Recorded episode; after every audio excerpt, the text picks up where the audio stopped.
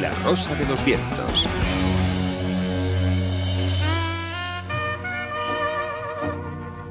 El callejón del escribano.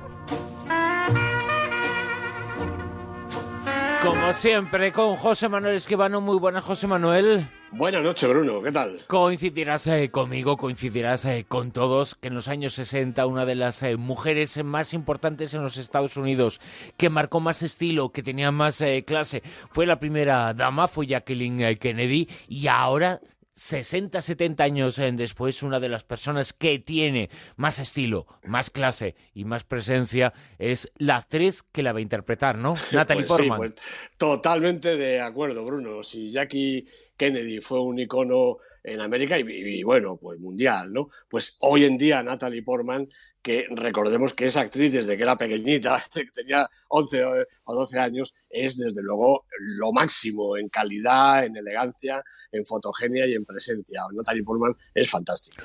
Y también es fantástico el director de esta película, de Jackie, ¿no? Una persona con una sensibilidad ya demostrada extraordinaria. Ya lo creo. Además, eh, que en este caso un, chileno, un director de cine chileno, se atreva a meterse en Hollywood con una historia de un personaje de la historia americana. Realmente tiene un mérito extraordinario. Y además, como siempre, Pablo Larraín hace una película que no es convencional, hace una película diferente, profunda y, como ahora veremos, pues muy interesante. La película es, va a ser la crítica de esta semana, Jackie. No tiene por qué hacerlo. Desfilaré con Jack. ¡Presenten! Solo si fuese necesario. ¡Armas! Ya no soy la primera dama. A veces me costaba distinguir lo que era real y lo que era una actuación.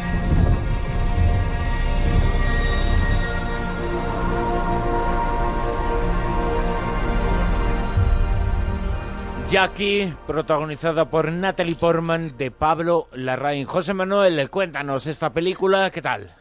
Pues efectivamente, esta película dirigida por Larraín, con Natalie Portman, están Peter Sarsgaard y Billy Crudup en, los papeles protagonistas, y de Pablo Larraín hay que decir que no contento con estrenar dos fenomenales películas en, en un año, El Club y Neruda, hace muy poco, nos trae ahora, pues eso, pocos meses después, este, yo diría que valiente desembarco, como decía antes, en Hollywood, con su película sobre una de las figuras más míticas de la historia contemporánea, Jackie Kennedy.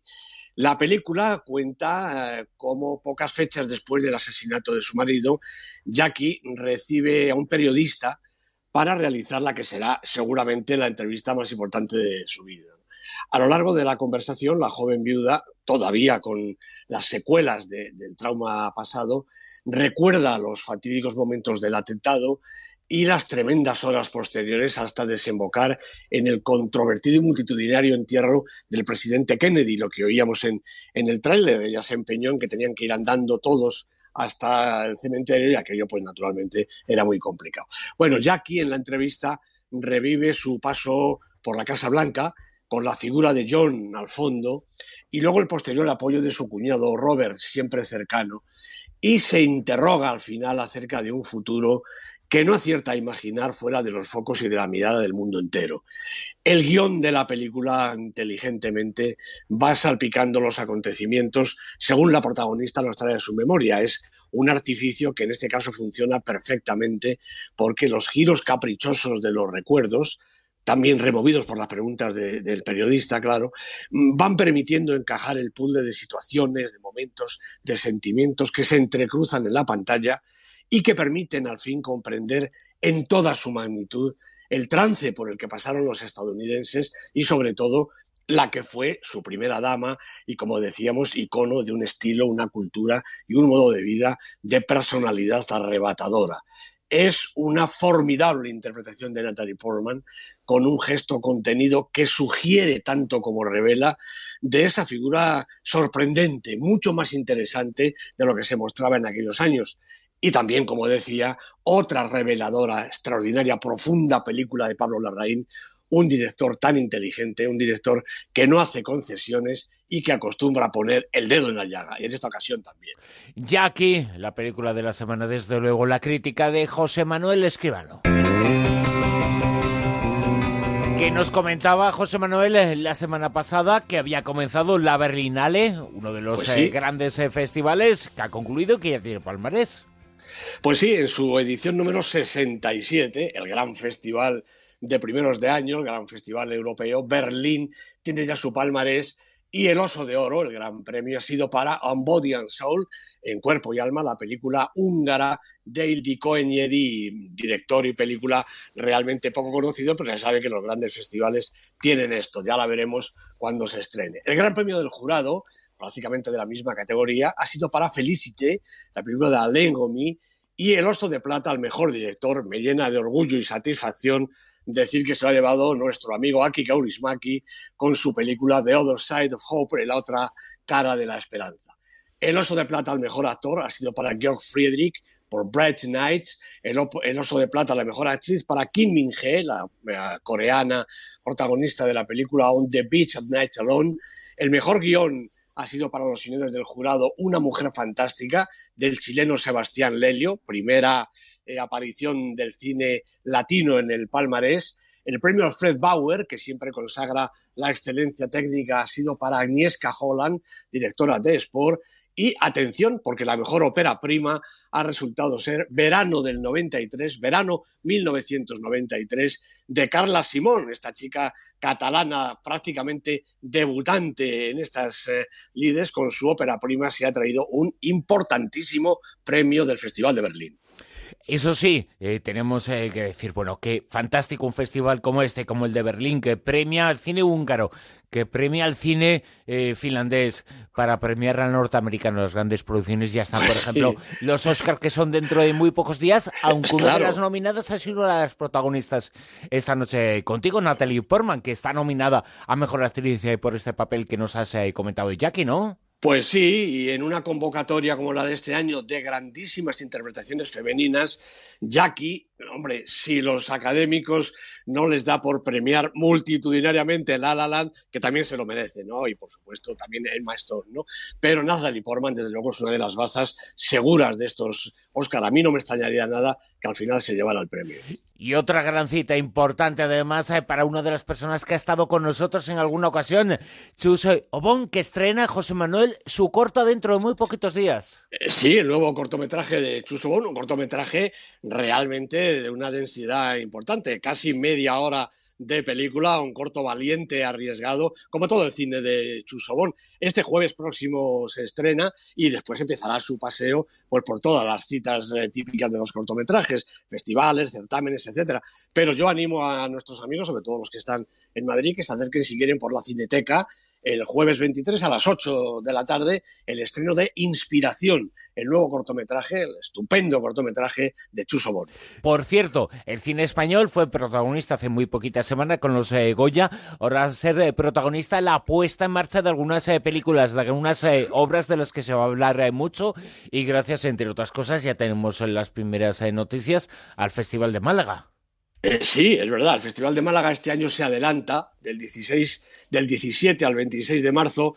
Yo creo que es una pequeña equivocación, es mejor un festival más adelantadito en el calendario cuando hace mejor tiempo y Málaga luce más, ¿no? Pero en fin, va a ser en estas fechas y en la sección eh, oficial, aparte naturalmente de las habituales secciones de zona cine, los documentales, los cortometrajes, los estrenos especiales, bueno, en la sección oficial, que es la que se lleva el mayor interés, ya se sabe que este año hay películas en español, no solo españolas, sino también latinoamericanas. Y ya sabemos que va a haber títulos como El otro hermano, la película argentina de Israel Adrián Caetano, que protagoniza Leonardo Sbaraglia, que va a recibir además el premio Málaga. Gilda, no me arrepiento de este amor, de Lorena Muñoz. También los últimos trabajos del colombiano Víctor Gaviria con La mujer del animal y precisamente de la española catalana Carla Simón con Verano del 93, que va a hacer su presentación en España en el Festival de Málaga, y también La niebla y la doncella, la película que protagonizan Kim Gutiérrez, Verónica Echegui y Aura Garrido, dirigida por Andrés Coppel y que está basada en la novela de Lorenzo Silva, un bestseller, un nuevo bestseller español que se lleva a la pantalla. Va a haber premios también, perdón, para la maquilladora Sylvie Imbert, que recibirá el premio Ricardo Franco, y un premio especial a toda la carrera de la directora Claudia Llosa, el premio Eloy de la Iglesia, para las carreras más importantes de directores que no hacen un cine tan comercial. Y luego nuestro premio. Todos los oyentes están esperando esta lista, la gran lista, el Super 10. En el super10.com, en internet, ahí está toda la información y nos la ofrece aquí José Manuel Esquivano. Esta semana en el puesto número 10. Bueno, ha vuelto a bajar un poquito Silencio, la película extraordinaria de Martin Scorsese, seis semanas en el Super 10. Nueve. Ocho semanas lleva La doncella, la película de Park Chan-wook, una película realmente extraordinaria. El Super 10 por abajo, formidable. Ocho. Valerina, una estupenda película de animación de Eric Schumer y Eric Barin, tres semanas en la lista, ha perdido un puestecito. Siete. Bueno, uno de los nombres importantes para los Oscars. A lo mejor no gana el premio grande, pero la película es realmente estupenda. Comanchería de David Mackenzie con Chris Pine, con un estupendo Jeff Bridges, ocho semanas en la lista. Seis. Primera semana en el Super 10 para Batman, la Lego película de Chris McKay, una película de animación que reproduce los muñequines estos chiquititos del Lego, pero con Batman y todos sus amigos y también enemigos. Cinco. Manchester frente al mar, otra de los grandes títulos del momento. Dos semanas en la lista, la película de Kenneth Lonergan con Casey Affleck, Michelle Williams, mm, apuntan a premio, vamos a ver. Cuatro. Pues es la película de la semana, sobre todo porque ha hecho 5 millones más o menos de euros de recaudación 50 sombras más oscuras. Es tan oscura que yo no la he visto todavía, no sé si me atreveré. James Foley es el director y como el anterior, Jamie Dornan, Dakota Johnson, muy guapa ella, los protagonistas. Y por no poco, ¿no? O sea, que te puedes atrever, ¿eh? bueno, bueno. Dicen que es muy erótica. Bueno, bueno. Eh, alguno confunde el erotismo con la pornografía y yo creo Pues que sí, esta no es ni una cosa ni otra. Pero bueno. Eh, Pues seguramente. En el puesto número 3. Bueno, estupendo. Tarde para la ira sube un puesto. 13 semanas en el Super 10, la película ganadora del Goya y de todos los premios del cine español, dirigida por el debutante en esas lides, Raúl Arevalo. En el 2. Bueno, sigue Patterson, la película de Jim Jarmusch, una película encantadora que además es estupendo porque llega a la décima semana. Es Super 10 desde este momento. En el puesto número 1 en lo más alto. Pues sigue la favorita de los eh, Oscar y de todos los grandes premios, La ciudad de las estrellas, La La Land, dirigida por Damien Chazelle, con Emma Stone, Ryan Gosling, cinco semanas en todo lo alto del Super 10. Y nuestro número 1, José Manuel Esquivano. Hasta la semana que viene.